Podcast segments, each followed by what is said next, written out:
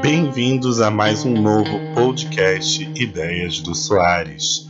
O tema de hoje é: o fim da divisão de smartphones da Sony se aproxima?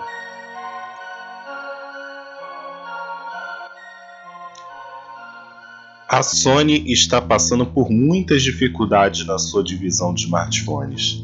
Se antes ela, junto com Nokia e BlackBerry, dominava o mercado, hoje a empresa sofre para vender smartphones e detém apenas 1% do mercado global. No ano fiscal que se encerra hoje, dia 31 de março, ela deu um prejuízo de 863 milhões de dólares. No Brasil, oficialmente a empresa vende apenas um smartphone no seu site oficial, fechou o quiosque nos shoppings e tudo indica que deve deixar o país. Claramente, a divisão de smartphones é hoje considerada um fardo para a empresa.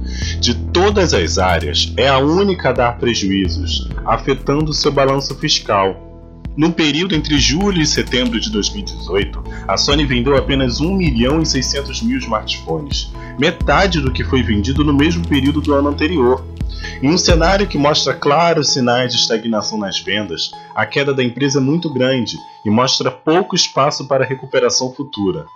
Todo esse prejuízo vem de problemas que a própria Sony enfrenta desde que a Sony Ericsson passou a ser Sony Mobile, em 2011.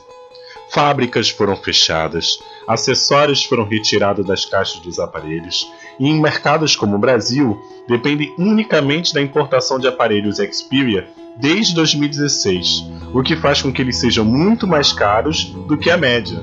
A ideia geral que se tem é de que a Sony tentou ser Apple por muito tempo. Os produtos eram bem acima da média em questão de preço, muito mais caros, mas a marca Xperia está longe de ter o mesmo hype que o iPhone.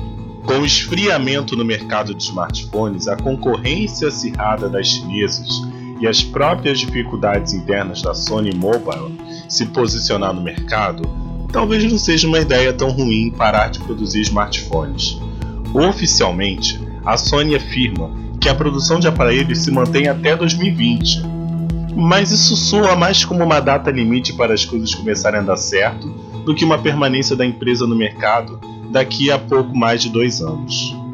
Esse foi o podcast Ideias do Soares. Ele está disponível no Spotify, iTunes e SoundCloud. Até a próxima, pessoal. Próximo final de semana. Valeu!